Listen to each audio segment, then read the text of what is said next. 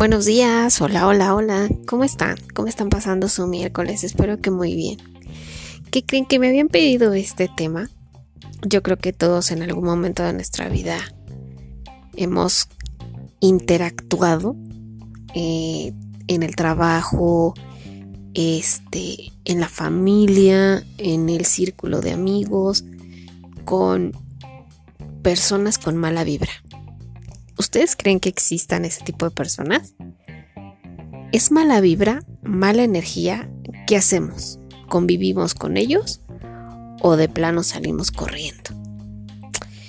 Hay personas que con su sola presencia evocan a nosotros paz y serenidad.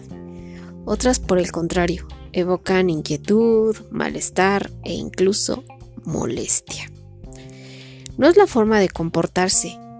Por eso justamente se dice que es con su sola presencia.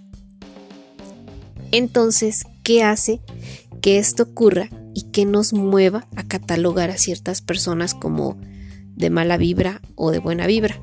¿Es una cuestión energética o se puede explicar de una manera más concreta? ¿A qué podemos nosotros llamarle mala vibra? Se dice que una persona tiene mala vibra cuando produce con su sola presencia una sensación desagradable o de incomodidad a las demás personas. A veces se puede observar en esa persona una actitud totalmente negativa. Hay quienes hablan de este concepto de energías negativas u otras cuestiones metafísicas para explicar dicho fenómeno. Pero ustedes se han preguntado, ¿qué dice la ciencia al respecto? En una persona capaz de provocar incomodidad, molestia o hasta enojo en otras personas con su sola presencia. La respuesta es sí. Solo que el nombre que se, le asigna a este fenómeno es el de presencia afectiva negativa.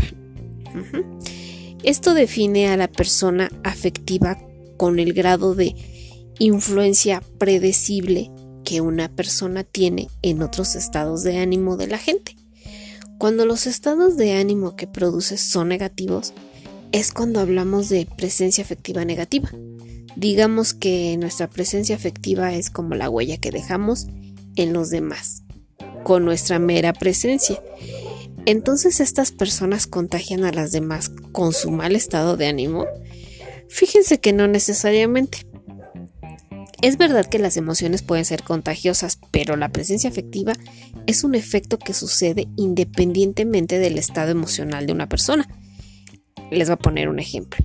Una persona con una presencia afectiva positiva puede estar ansiosa o triste y aún así hacer que las personas a su alrededor se sientan bien. Por el contrario, una persona de presencia afectiva negativa puede estar alegre y relajada y aún así provoca malestar en los demás. ¿Una persona puede darse cuenta del afecto que provoca en los demás? La mayoría de la gente no sabe cuál es su propio rasgo de presencia afectiva. No es muy fácil de detectar porque no puedes verte a ti mismo desde afuera, como te ven los demás. No es sencillo ser un actor, observador objetivo. Estas personas simplemente son molestas, lo que no significa que estén molestos todo el tiempo. Por eso les cuesta identificarse con los demás. ¿Por qué no deberían notarlo por la reacción de los demás para con ellos? Normalmente sí, pero también es cierto que los rasgos de personalidad que parece ser comunes a las personas con una presencia afectiva negativa, son bajas en empatía y alta extraversión.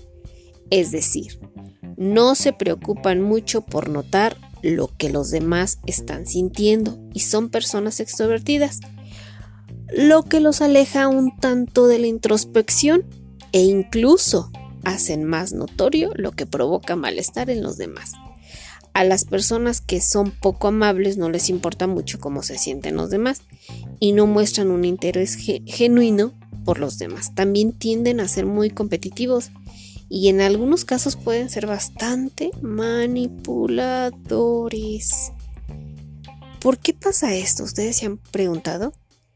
Pues fíjense que hay investigaciones que hasta el momento no han encontrado qué es exactamente lo que hace que las personas sean negativas u otras con su presencia. Simplemente que las hipótesis vigentes señalan que parecería ser algo en su actitud y señales no verbales que sutilmente tiende a ser de manera encubierta poco cálidas y amables. No significa que sean rudos o groseros. Bueno, en algunas ocasiones, porque hay personas que sí son groseros. Em, es la falta, les hace falta un poco de empatía, amabilidad y calidez al grado que inconscientemente puede ser detectada. Otra hipótesis es que estas personas son incapaces de autorregular sus emociones y que aunque internamente se sientan tranquilos, han aprendido a ocultar o reprimir sus emociones negativas por resultarles intolerables o desagradables.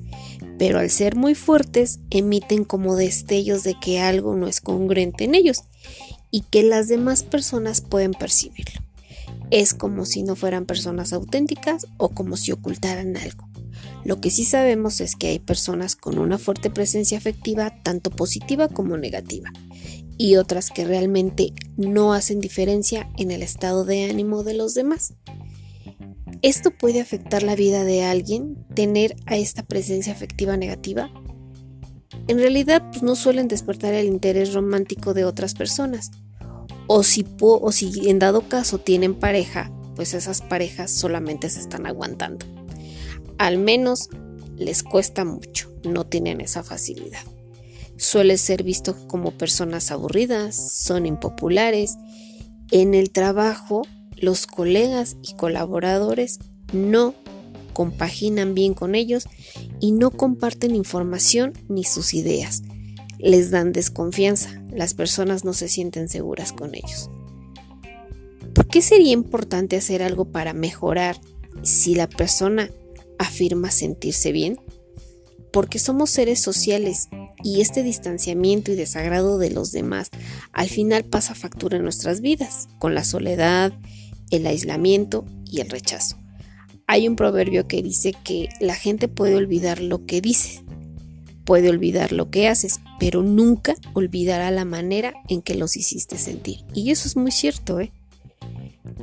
¿Hay algo que se puede hacer al respecto? Como se, como se trata de un rasgo de personalidad, esto tiende a ser muy estable a largo tiempo y complejo de tratar, pero no por eso hay que quedarse o darse por vencido cada uno debería de ocuparse de tratar de entender cuáles son las cosas que necesitamos elaborar o acomodar en nuestras vidas, en vez de arrojarlas abajo de un tapete. Una buena vía para empezar a trabajar con esto es buscar desarrollar una mejor autoestima, que sea genuina, una mayor inteligencia emocional para poder identificar lo que sienten ellos mismos y lo que hacen sentir a otros, y desarrollar habilidades de autorregulación emocional para reconocer y gestionar mejor la forma de expresar las emociones. Sin embargo, mientras esto sucede, hay algunas cosas muy concretas que podemos hacer. Desarrollar un real interés por las personas, no solo querer quedar bien. Ayudar a las personas a ser conscientes de sus fortalezas.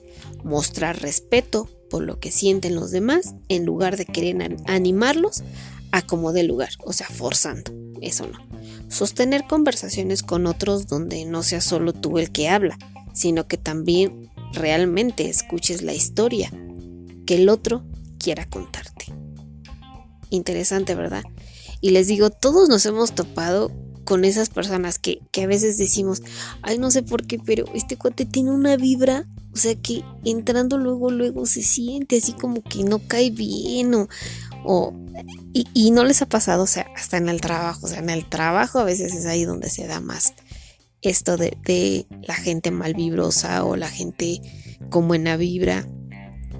Y es verdad también que hay gente que es grosera. O sea, aparte de no, no tener esa, esa buena vibra, de no caer bien, de no tener esa empatía, es grosera.